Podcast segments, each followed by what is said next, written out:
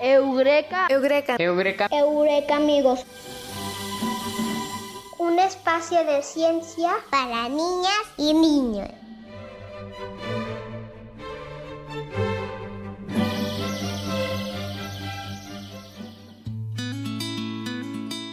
Bienvenidos a Eureka Amigos. Un espacio de ciencia para niñas y niños. Hola Artemisa, hola Bruno, hola Ale, ¿cómo están? Muy bien, Pau, ¿y tú cómo estás? También muy entusiasmada por el programa de hoy. Hola Ale, hola Artemisa, hola Pau. Hoy vamos a hablar de un tema muy interesante, la célula.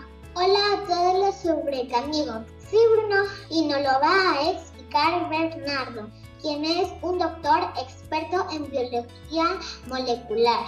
Así es, y pues Bernardo ya ha estado anteriormente en otro programa de Eureka, Tu Conecte con la Ciencia. Y bueno, él es del Departamento de Biología de la División de Ciencias Naturales y Exactas y como bien lo dice Sale, es un experto en biología molecular. Bueno, de la Universidad de Guanajuato.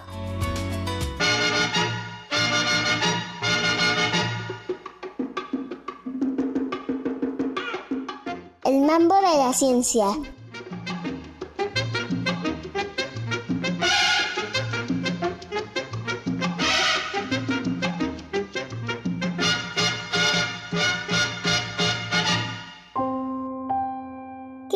¿Qué es una célula?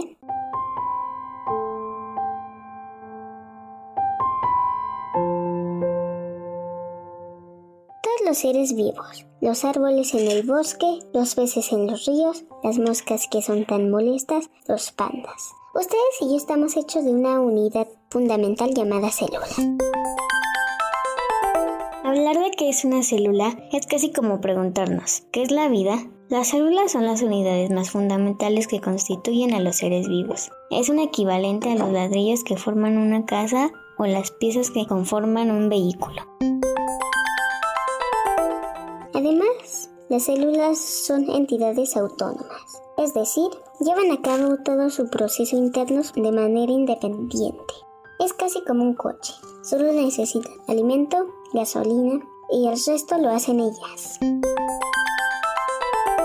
No solo los animales están hechos de células, también hay muchos organismos que habitan en el agua, el suelo e incluso el aire que están constituidos de una sola célula, que son los organismos que llamamos microorganismos, que podemos ver a través de instrumentos especiales como los microscopios.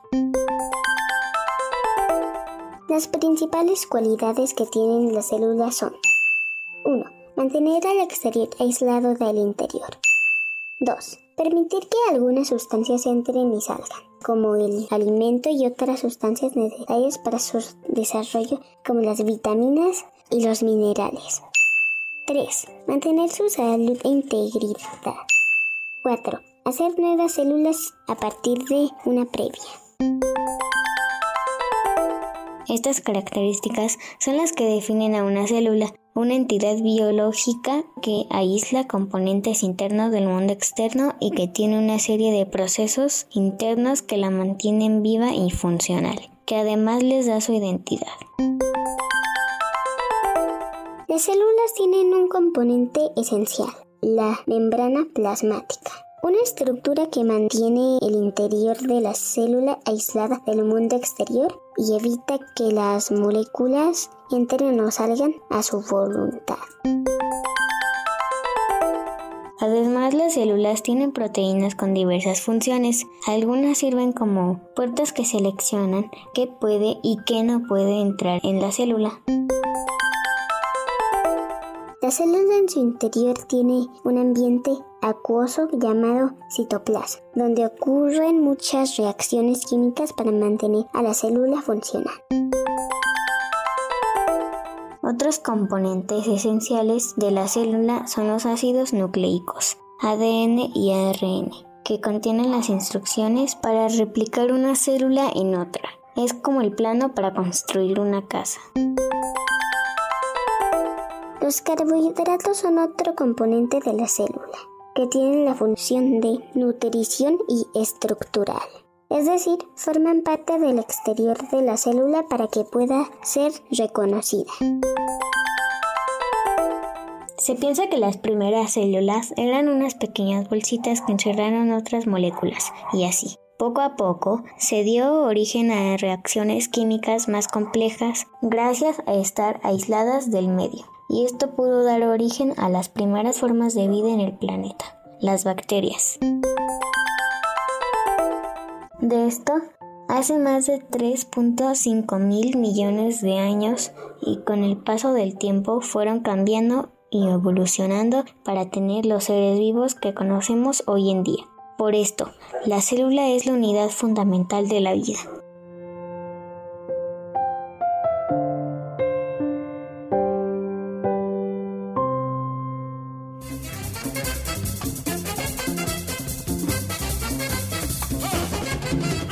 Eureka amigos, un espacio de ciencias para niñas y niños.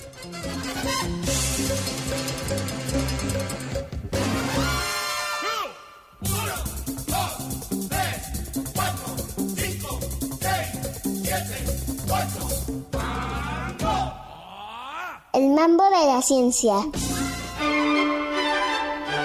Hola Bernardo, bienvenido al programa, qué gusto tenerte con nosotros. Muchas gracias Artemisa, es un placer como siempre estar con ustedes y aquí a sus órdenes para platicar con, con Bruno y con Ali.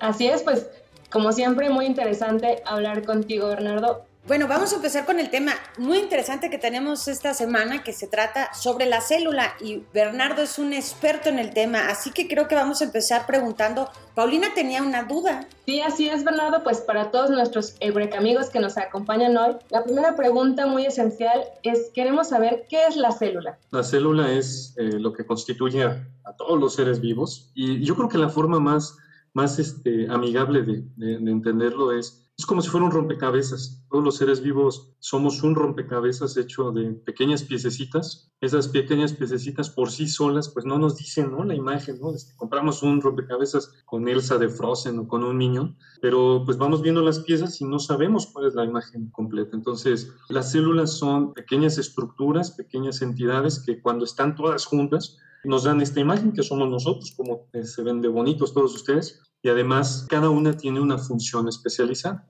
Muchas gracias, Bernardo.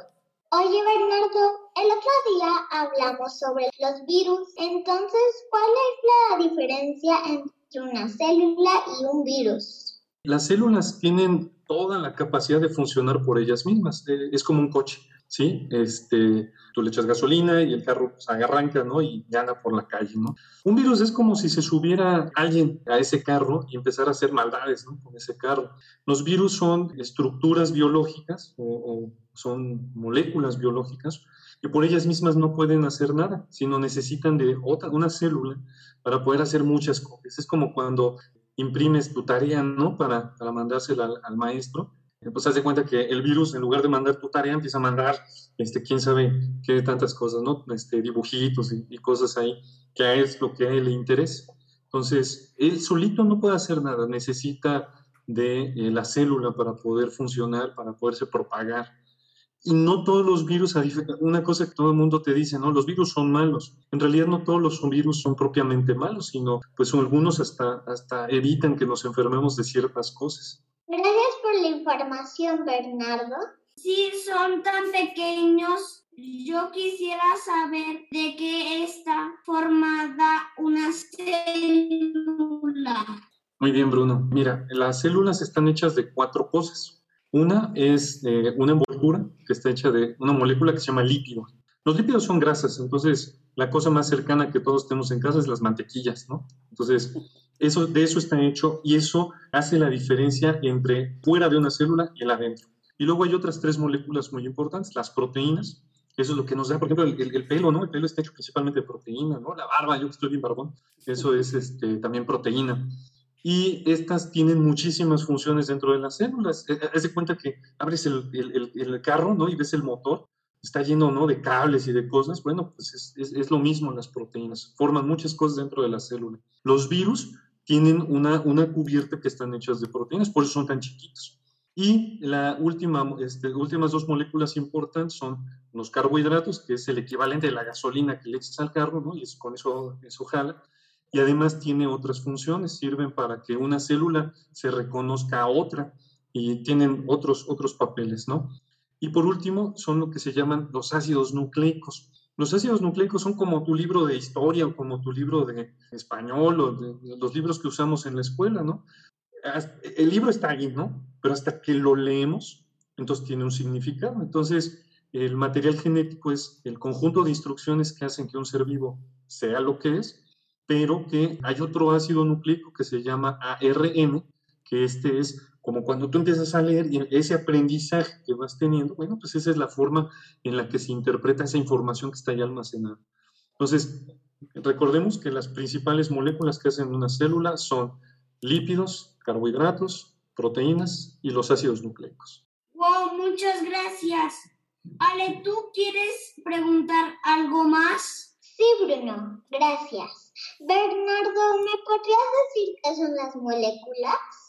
Sí, las moléculas son cuando toda la materia está hecha, tú, yo, este, los muebles que tienes allá atrás, todo, todo lo que conocemos, está hecha de átomos, que es la forma más pequeñita, así como decía yo de los rompecabezas, pues es como la pieza más chiquitita de la que están hechos todos. Cuando tú empiezas a pegar muchos átomos entre sí, forman una molécula, ¿sí? Y las moléculas pues tienen, están hechas de diferentes eh, piezas, ¿sí? se les llaman elementos. Y cuando juntamos muchos elementos y muchos este, este, átomos, obtenemos las moléculas. Y cada molécula tiene una función diferente y sirve para algo más. A mí fíjate que me gusta una, una cosa muy bonita alrededor de las moléculas, los átomos y las moléculas, que es ese sol que nos ilumina todos los días, pues es una estrella.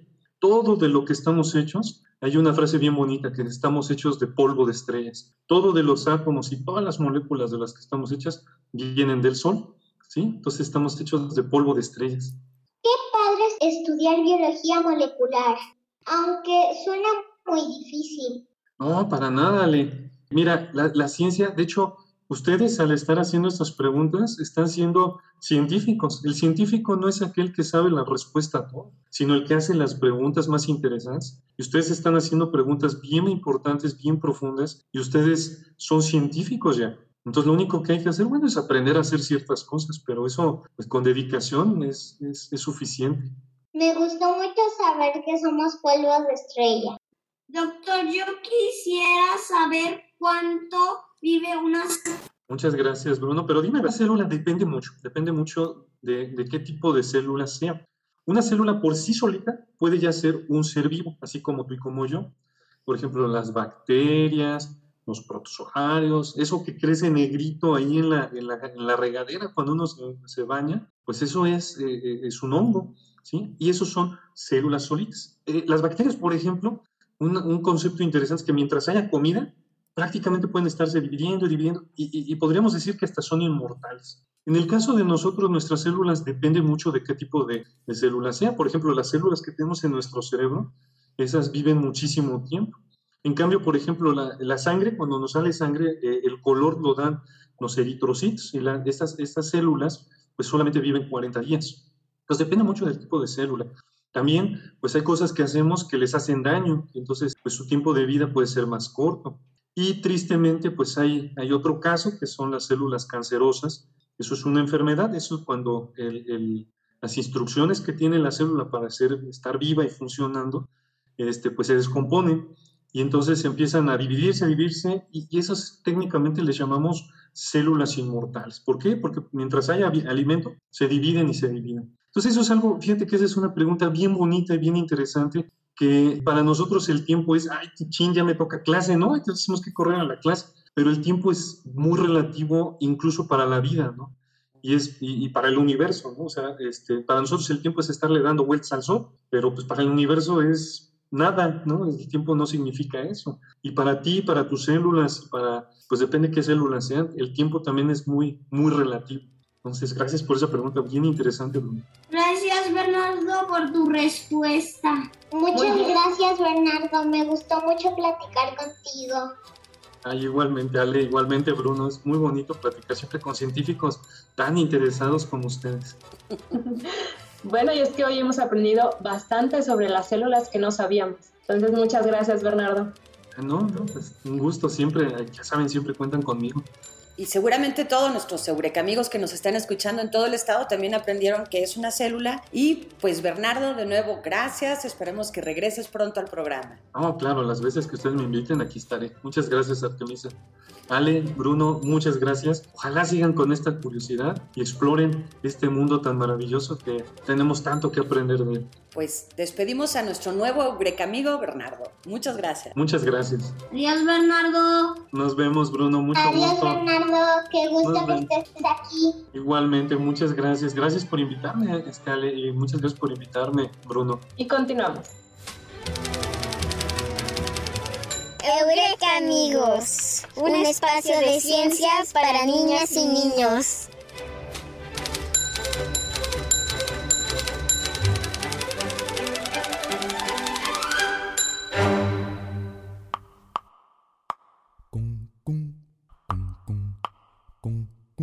Porque la tierra es mi casa, porque la noche es oscura, porque la luna es blancura que engorda como adelgaza, porque una estrella se enlaza con otra como un dibujo, y porque el escaramujo es de la rosa y del mar.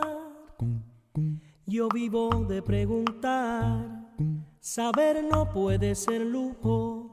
Yo vivo de preguntar, saber no puede ser lujo.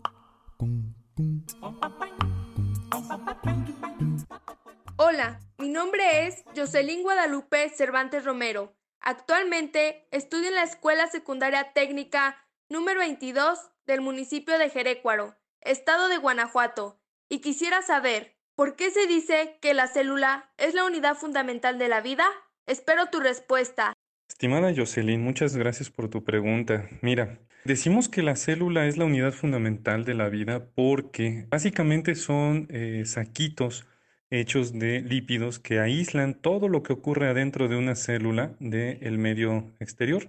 Y de hecho esto es lo que diferencia fundamentalmente a una célula de cualquier otra cosa, como es el caso de los virus. Los virus, pues algunos tienen pedacitos de membrana que se roban de las células que infectan, pero no pueden hacer procesos internos que pues eh, les permitan eh, proliferar solitos. Entonces, en el caso de las células es como un coche, ¿sí? Así como la, la membrana de la célula para el coche, pues es la carrocería. Encierra todo lo que ocurre dentro del coche y permite que funcione correctamente. Entonces, bueno, ahora eh, haciendo la misma comparación con un coche, bueno, las células, una célula solita puede ser un, un ser vivo, ¿sí? Como es el caso de las bacterias, o en nuestro caso que estamos hechos de muchos tipos de células diferentes, cada una hace una función, así como lo que ocurre cuando este, hablamos de las partes de un coche. Y pues por eso le llamamos que es la unidad fundamental de la vida. Y eso es lo que distingue a todos los demás procesos que ocurren químicos fuera de, de una célula. Hola, soy Génesis Acevedo Romero del Colegio José Ortiz de Domínguez del municipio de Acámbaro. Quisiera saber cómo puedo entender de una manera fácil el ADN. Muchas gracias, Génesis, por tu pregunta. Mira, el ADN es como si fuera el plano con el que construyes una casa, estos dibujitos que usamos para decir dónde va a ir el piso, dónde va el techo, dónde va una puerta, dónde va una ventana.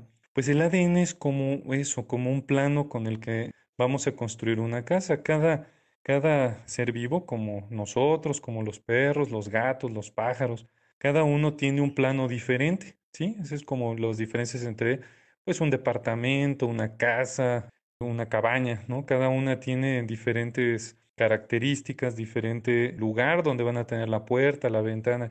Entonces el ADN es, es eso, es el conjunto de instrucciones o de un plano para poder decir dónde va cada cosa. Y pues ese plano o ese, esa- esas instrucciones son diferentes para cada, cada ser vivo, ¿sí? Entonces por eso somos tan diferentes. Incluso hay pequeñas diferencias en, en ese, en ese plano y por eso, este, pues si volteas y ves a tus compañeritos en la escuela, pues todos son diferentes, todos tienen características diferentes, el color del cabello, el color de los ojos. Entonces, a pesar de que el plano es igualito, pues en algunos casos se interpreta ligeramente diferente y eso hace que pues tengamos tanta diversidad entre, entre nosotros. Muchas gracias. Mi nombre es Marisela Martínez Ruiz. Soy de la Escuela Primaria Reforma de Salvatierra y quisiera saber cómo se clasifican las células. Estimada Marisela, muchas gracias por tu pregunta. Pues mira, principalmente se clasifican de acuerdo a su estructura. Por estructura pensemos en una casa. Una casa que tiene una fachada, que tiene un techo, que tiene pues ciertas características. Entonces, desde las células más chiquititas como son las bacterias, estas tienen unas características en su fachada muy diferentes a las de las células que nos constituyen a nosotros. Y luego, por ejemplo, las, eh, comparando con casas, este, las células de las bacterias pues no tienen cuartos adentro. En cambio, las, las células que, que nos constituyen a, a ti y a mí, pues tienen muchos cuartos adentro. Cada cuarto tiene una función diferente. Entonces, eso, eso hace la primera distinción importante. Y luego, en nosotros tenemos, eh, así como en un coche tenemos piezas que hacen diferentes cosas, nosotros tenemos células que hacen diferentes cosas. Por ejemplo, en la cabeza tenemos unas células que forman nuestro cerebro. En nuestra pancita tenemos eh, células que hacen diferentes tejidos y órganos que pues cada uno tiene diferente función. Entonces, así como cuando abrimos el cofre de un coche y vemos ahí que tiene un chorro de fierros y de cosas, pues esa es más o menos la, misma comparación que podemos hacer con las células que hacen nuestro cuerpo. Entonces, esas son las dos grandes diferencias. Muchas gracias. Estimado Axel, muchas gracias por tu pregunta. Es una pregunta muy interesante. Aquí, bueno, tenemos, tenemos que hablar de dos, dos tipos de células, ¿no? Las células pues más sencillas, que son las de las bacterias, que pues en comparación con una casa es como si fuera una casa que no tuviera cuartos, nada más tuviera las paredes, el piso y el techo. Entonces, en estas las bacterias tenemos un componente que es esencial en todas las células, que es la membrana, que es una envoltura que evita que los componentes internos se salgan de la célula y que también tiene puertas, ¿sí? Estas puertas son hechas de proteínas en las cuales entran pues toda la comida que necesita la célula para crecer. Entonces, las bacterias en general pues no tienen mucho, muchas estructuras adentro. Tienen el, ADN, tienen eh, los ribosomas. Ahora, las células de los animales y de los vegetales, es decir, de, nosotros, de los, de los perritos, en el caso de los animales, y de las plantas, tenemos diferencias importantes. Por ejemplo, las, las células animales tienen un cuarto principal que es como un cuarto de control, se le llama núcleo. Ahí es en donde están contenidas todas las instrucciones para que una célula sea como es y que funcione como debe de funcionar. Además, tienen otros compartimentos que son la mitocondria, que es como una planta de energía. ¿sí? Ahí se produce toda la energía que necesita la célula para funcionar. Y tenemos otras estructuras que se llaman el retículo endoplásmico y el, aparato de Golgi, que aunque tienen nombres muy impresionantes, en realidad es como este, estas bandas con las que suben maletas a, los aviones, ¿no? Estas como transportadores, y este, esos se encargan de producir proteínas, que son moléculas que, tienen diferentes funciones, tanto en la membrana como fuera de la célula. Y una diferencia muy importante con las células vegetales, bueno, es que estas tienen, haz de cuenta, como una fachada mucho más dura, más grande, ¿sí? Que es la que la, la envuelve, que se llama pared celular y además tienen otra estructura aparte de las que mencioné con las células animales que se llama el cloroplasto. Y pues en términos generales es como si tuviera una celda solar, ¿sí? Te capta la luz del, del, sol y la transforma en energía. Entonces esa es una diferencia muy importante. Y de hecho, pues las plantitas cuando las vemos verdes, pues es porque justamente ahí tiene a los cloroplastos que están haciendo esta función. Muchas, muchas gracias. Hola, mi nombre es Maximiliano Alcázar Cruz. Estudio en la escuela telesecundaria número 36 de Taranacua, Guanajuato, y quisiera saber qué diferencias tienen las células vegetales de los animales. Estimado Maximiliano, muchas gracias por tu pregunta. Mira, las dos diferencias principales entre una célula vegetal y un animal es que, bueno, las células vegetales, eh, si hablamos como si esto fuera una casita, pues tiene una fachada así bien gruesa, es como si, si a la casa este, le pusiéramos piedras por fuera, ¿sí? Y eso se le llama pared celular. De hecho, si, si alguna vez tocas la, la, superficie de un tronco, de un árbol, pues te vas a dar cuenta que es como bien dura, bien rígida, ¿no? Y eso es porque tienen este, las células, pues esta, esta característica, ¿no? Que se hacen duras. Y además las células vegetales tienen la capacidad de captar la luz del sol para este, hacer su comida, Cosa que las células animales no, no pueden hacer. Las células animales requieren de consumir alimento, procesarlo y de ahí sacar su energía. Entonces, en términos de componentes, bueno, las células vegetales tienen una estructura que se llama cloroplasto, es la encargada de recibir la luz del sol y transformarla en eh, comida para la planta. Y las células animales, además de que no tienen pared celular, que no tienen esta fachada rígida, tienen una estructura que se llama mitocondria, la cual pues se encarga de transformar lo que nos comemos en formas de energía que la célula sí puede usar. Muchas gracias por tu pregunta. Porque la tierra es mi casa, porque la noche es oscura. Porque la luna es blancura que engorda como adelgaza. Porque una estrella se enlaza con otra como un dibujo. Y porque el escaramujo es de la rosa y del mar. Yo vivo de preguntar. Saber no puede ser lujo. Yo vivo de preguntar. Saber no puede ser lujo.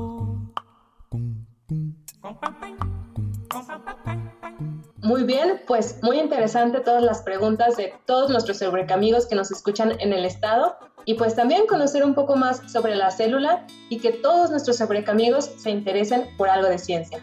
Y bueno, pues ha llegado el momento de los saludos. Ale, ¿tú quieres mandar saludos a alguien? Sí, yo quiero mandar saludos a mis abuelos, a mi mamá, a mi papá, este, a toda mi familia, mis maestros, a mis amigos y a todos los sobrecamigos que nos están acompañando. Yo le mando saludos a los que nos escuchan, a los eurecamigos, a mis amigos, a mis maestras y por último a mis, a mis papás y a mis familias.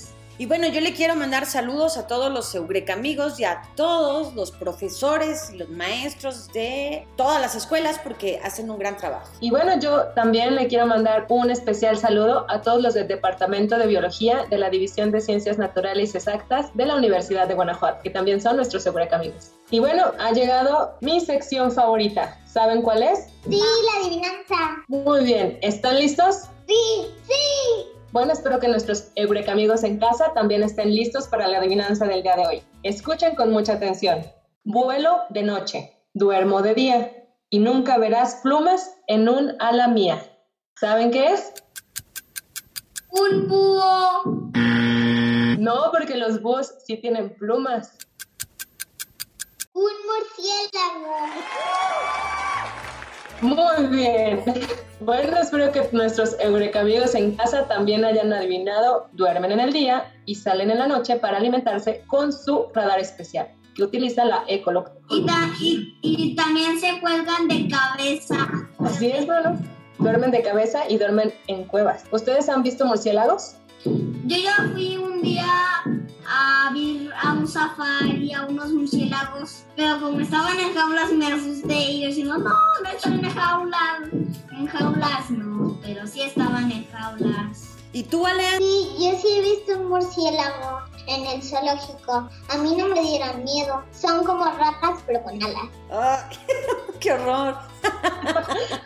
bueno, son más bonitos que las raras. Y aparte, son muy importantes para la naturaleza porque ayudan a la polinización, igual que las abejitas. Así que sin ellos no tendríamos flores. Así que, Eureka amigos, si ven murciélagos, hay que cuidarlos. Pues muchas gracias por escucharnos. De nuevo, saludos a todos los Eureka amigos y nos escuchamos la próxima semana. Ale, Bruno, Pau. Muy bien, Artemisa, nos escuchamos la siguiente semana. Un gusto que nos hayan acompañado en esta emisión de Eureka amigos. Hasta la próxima semana, Eureka amigos. Gracias por escucharnos. Adiós, Eureka amigos. Síganos escuchando. Adiós.